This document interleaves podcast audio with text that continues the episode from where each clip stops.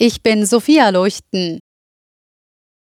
Das neue Deutschland-Ticket sollte eigentlich so einfach werden wie das 9-Euro-Ticket im vergangenen Sommer. Stattdessen wird es jetzt komplizierter.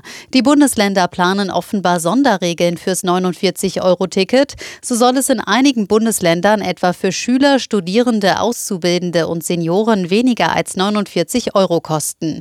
Der Fahrgastverband Pro Bahn warnt vor einem Flickenteppich. Der Bundestag soll nach der nächsten Wahl schrumpfen, und zwar von derzeit 736 auf dauerhaft 630 Abgeordnete. Das ist nicht ganz so stark wie ursprünglich geplant.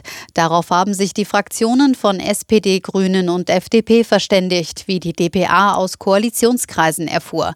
Im ersten Entwurf von Ende Januar waren noch 598 Sitze im Bundestag vorgesehen. Flug- und Bahnpassagiere müssen weiter Geduld beweisen. Morgen bestreikt die Gewerkschaft Verdi die Airports in Hamburg, Hannover, Bremen und Berlin. Ende des Monats soll es einen großen Streiktag geben. Im Moment wird gefühlt jede Woche gestreikt, ob bei der Müllabfuhr, bei der Kita oder an Flughäfen. Am Hamburger Airport geht es schon mit dem Schichtwechsel am späten Abend los, in Berlin am frühen Morgen. Hunderte Flüge werden gestrichen. An den Flughäfen in Bremen und Hannover soll laut Verdi gar nichts gehen. Wer Ende März verreisen will, sollte noch abwarten. Dann sollen Streiks an Flughäfen, bei der Bahn und im Regionalverkehr geplant sein. Das berichtet zumindest die Bildzeitung. Die dafür zuständigen Gewerkschaften winken erstmal ab. Noch ist nichts entschieden, sagt zum Beispiel die Eisenbahn- und Verkehrsgewerkschaft Gewerkschaft EVG. Tine Klimach, Nachrichtenredaktion. In Nürnberg hat ein Gasleck im Keller der Meister-Singer-Halle kurz vor einem geplanten Konzert zu einem Großeinsatz geführt. Etwa 1,5 Kilogramm Ammoniak traten aus der Kälteanlage unterhalb des Konzertsaals aus, wie die Feuerwehr mitteilte.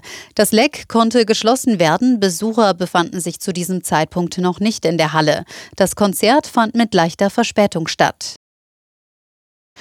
Für die Skispringer gab es beim Weltcup in Oslo nichts zu holen. Bei den Männern wurde am Abend Andreas Wellinger als achter bester Deutscher. Der Sieg ging an den Österreicher Stefan Kraft. Bei den Frauen am Nachmittag war es etwas knapper. Selina Freitag schrammte als vierte um Haaresbreite am Podest vorbei. Gewonnen hatte Ema Klinitz aus Slowenien.